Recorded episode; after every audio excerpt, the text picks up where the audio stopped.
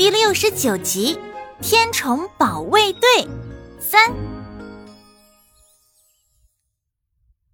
李兴国不仅没想到李萌会那么爽快的施以援手，更没想到他会主动提出要帮助自己。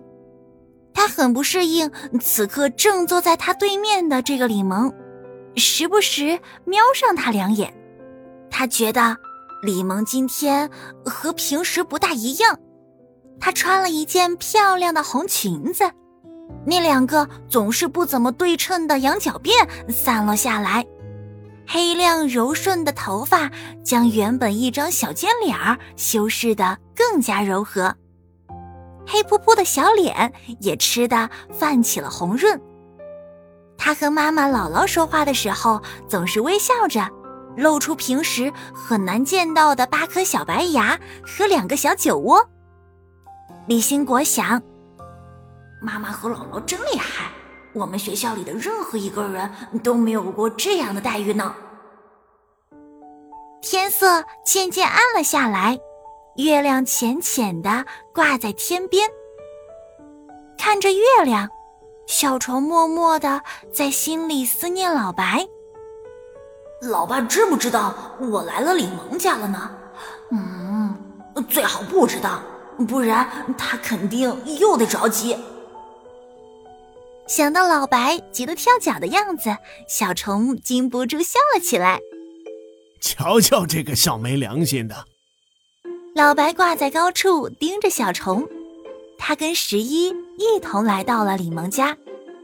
刚和他老子分别多久啊？就笑得没心没肺的，老话果然说的真没错呀！娶了媳妇儿忘了爹哟。老白唏嘘着，忘了娘倒是有可能，但你这个爹他是绝对不会忘记的。十一笑道：“嘿嘿嘿，他是个好小子。”十一的话让老白心里怪甜的。咱们就不能现在把计划告诉他吗？如果你希望计划成功，就最好不要现在告诉他。我不想在任何环节上节外生枝。十一很坚决。行，我听你的。老白面露难色。我说老弟，你这趟陪我出来真的不要紧吗？我的白大哥，你就别再担心这个问题了。咱们是好兄弟，互相帮助，难道不应该吗？十一再次安慰老白。这个问题已经困扰了老白一路。他不知道的是，在突发状况出现后不到两分钟的时间里，十一就已经把所有情况想了个透彻。老白本已经跟着蚂蚁的队伍走到教室外面，但听到李兴国、杨老师和李萌三人对话，又立即折返回来。眼见小虫的盒子被李萌夺了去，老白急火攻心，一下扎进李萌的书包里，这让一向沉稳的十一慌了神，因为他的计划有误，才导致小虫命运的转向。老白现在当然有权不遵守约定。老白也许不再需要蚂蚁，但蚁群现在可以没有老白吗？十一的答案是，不能。那项只有老白能完成的重要工作，现在已经列入到整个蚂蚁迁徙计划中，而唯一能让老白归队的条件，就是完成原来的约定，把小虫送到李新果家。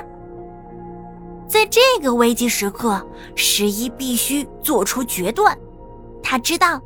要想再次达成目标，要比之前困难的多，但只要有成功的机会，就值得一试。返校日就在一周之后，十一准备再来一次梨花接木，帮助老白完成原先约定的计划。他相信，到时候老白也一定会遵守承诺的。但如果现在放老白单独去营救小虫，他便很难再回来了。